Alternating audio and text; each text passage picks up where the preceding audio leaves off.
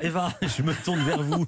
C'est l'heure de votre zapping du lendemain. Quel programme vous avez regardé pour nous Et est-ce qu'il se dégage un thème Oui, place aux écrivains. Après Voltaire, Stéphane Bern s'intéresse à Jean de La Fontaine, nouveau numéro de Secret d'Histoire, ponctué de quelques interventions de Fabrice Lucchini, récitant à merveille des fables de l'écrivain. Le magazine retrace la vie de La Fontaine, homme libre et libertaire. Avec sa femme, vous savez, c'était un peu chacun fait sa vie, mais quand l'amant de madame, le capitaine Poignant, se montre un peu trop, l'entourage de La Fontaine le pousse à réparer son honneur. On a dit à La Fontaine qu'il fallait en rendre raison, l'honneur l'exigeait. La Fontaine t'allait trouver poignant, l'a provoqué un duel, l'autre lui a dit Mon pauvre vieux, tu sais pas tenir une épée, que va-t-il se passer? Il a dit Il faut bien que je le fasse, les gens l'exigent. Il lui donne deux vieilles rapières et il- voilà, et pour aller se battre en duel. Donc ils se battent en duel. Ça dure deux secondes. Puisqu'au bout d'un moment, il y en a un qui dit aïe, et puis ça s'arrête immédiatement. La Fontaine a dit Bah ça y est, maintenant tout est clair. Poignant a dit Tu veux que je ne vois plus ta femme? La Fontaine a dit Pas du tout. Désormais que l'honneur est sauf, vas-y. Et euh, les deux amis, finalement, bien se seraient retrouvés ensuite pour un déjeuner. J'adore cette histoire. J'aime beaucoup la façon de la raconter Ah, aussi. mais c'est formidable. La Très Fontaine, la bon Fontaine et les femmes, c'est une des thématiques largement abordées dans l'émission. À 73 ans, l'écrivain décédé sans un sou, son œuvre connut une immense popularité bien des années après sa mort et encore aujourd'hui. Eh bien, eux auront réussi à faire connaître leur roman de leur vivant et ont la chance de vivre de l'écriture. Six écrivains français se confient à Antoine Decaune dans le magazine Profession romancier et romancière sur Canal+.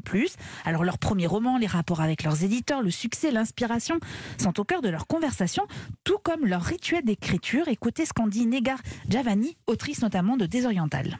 Être à ma table euh, tous les matins, quasi à la même heure, très tôt pour moi. Donc, euh, et puis écrire, de travailler ce muscle-là. D'une certaine manière, comme un sportif de haut niveau, il faut être là, même si on n'a rien à dire, il faut le faire. Même si ça vient pas, il faut rester. Voilà. Donc, euh, c'est une discipline, et tous les jours.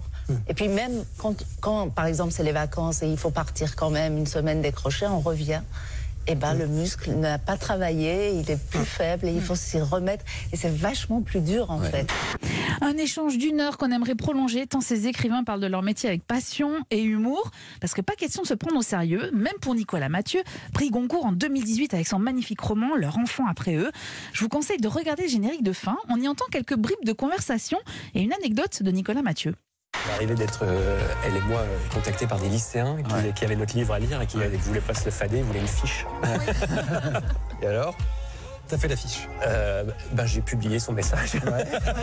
Et c'est une histoire, une histoire vraie. Il suffit d'aller sur son compte Instagram pour découvrir le fameux message. Une excellente émission par ailleurs qui fera peut-être naître des vocations.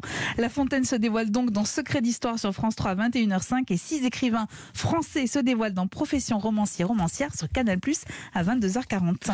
Merci beaucoup Eva Rock, merci beaucoup Bertrand Chameroy. On vous retrouve demain à 7h40 Tout avec l'ami Mathieu Béliard et puis à 10h avec